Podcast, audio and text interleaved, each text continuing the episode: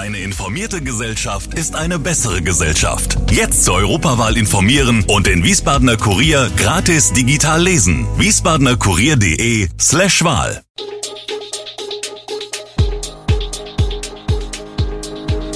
Gude, unser morgendliches News Update.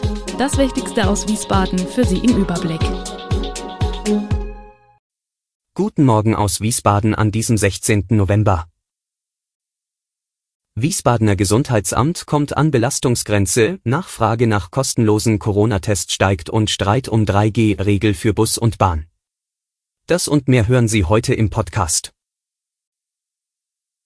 Wegen der steigenden Corona-Infektionszahlen kommt auch das Wiesbadener Gesundheitsamt langsam an seine Belastungsgrenze. Wie die Stadt auf Anfrage berichtet, könne es derzeit keine vollständige Kontaktpersonennachverfolgung mehr sicherstellen.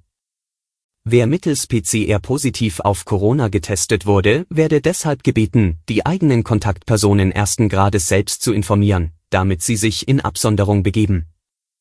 Dazu würden Infizierte persönlich am Telefon informiert, so die Stadt.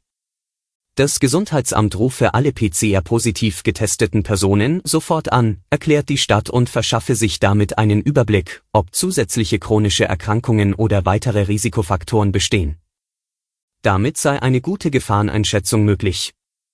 Die Infizierten würden im Rahmen des Quarantänemanagements täglich angerufen und nach ihrem körperlichen Befinden befragt. Die Kontaktpersonennachverfolgung leiste das Gesundheitsamt weiterhin bei vulnerablen Gruppen, wie es sie in Altenheimen, Hospizen sowie Kindertagesstätten gebe. Außerdem auch bei Ausbruchsgeschehen.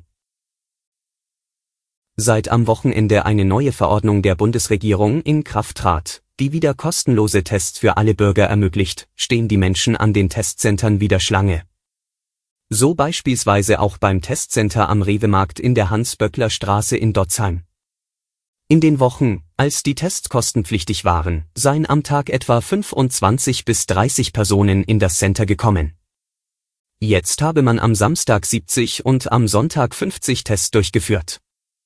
Auch die kostenlosen Tests am Deutschen Roten Kreuz in der Flachstraße werden wieder rege genutzt, erzählt Manfred Stein, Kreisgeschäftsführer des DRK in Wiesbaden. Seit 9 Uhr am Montagmorgen stehen die Menschen Schlange, um sich testen zu lassen.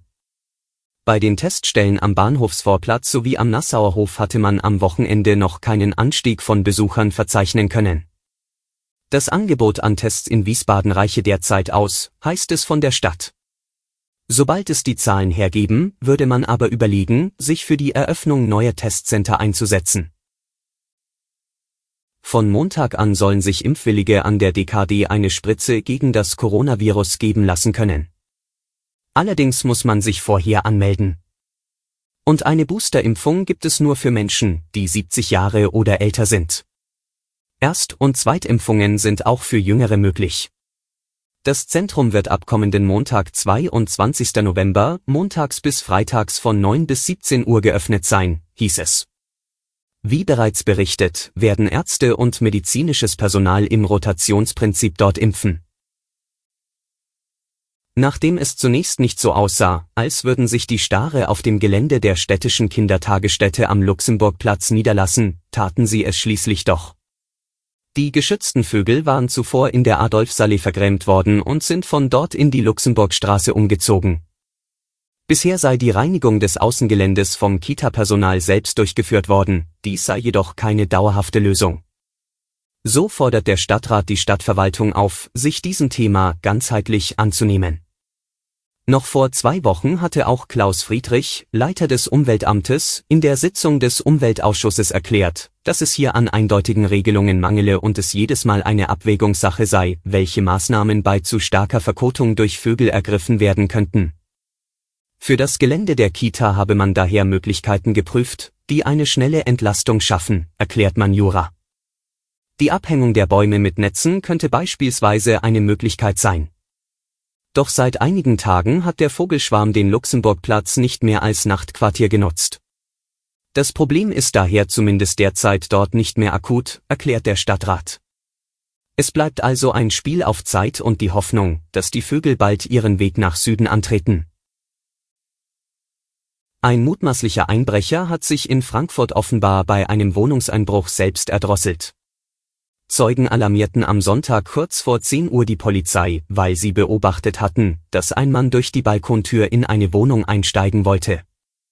Der nach dort entsandten Streife bot sich zunächst das erwartete Bild, wonach sich ein Einbrecher im ersten Ohrgeschoss an der Balkontür zu schaffen machte, so die Polizei in einer Pressemitteilung.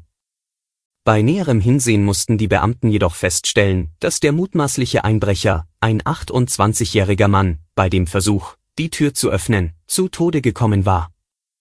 Der Mann erdrosselte sich unbeabsichtigt zwischen Rahmen und Sage, Hinweise auf ein etwaiges Fremdverschulden ergaben sich nicht.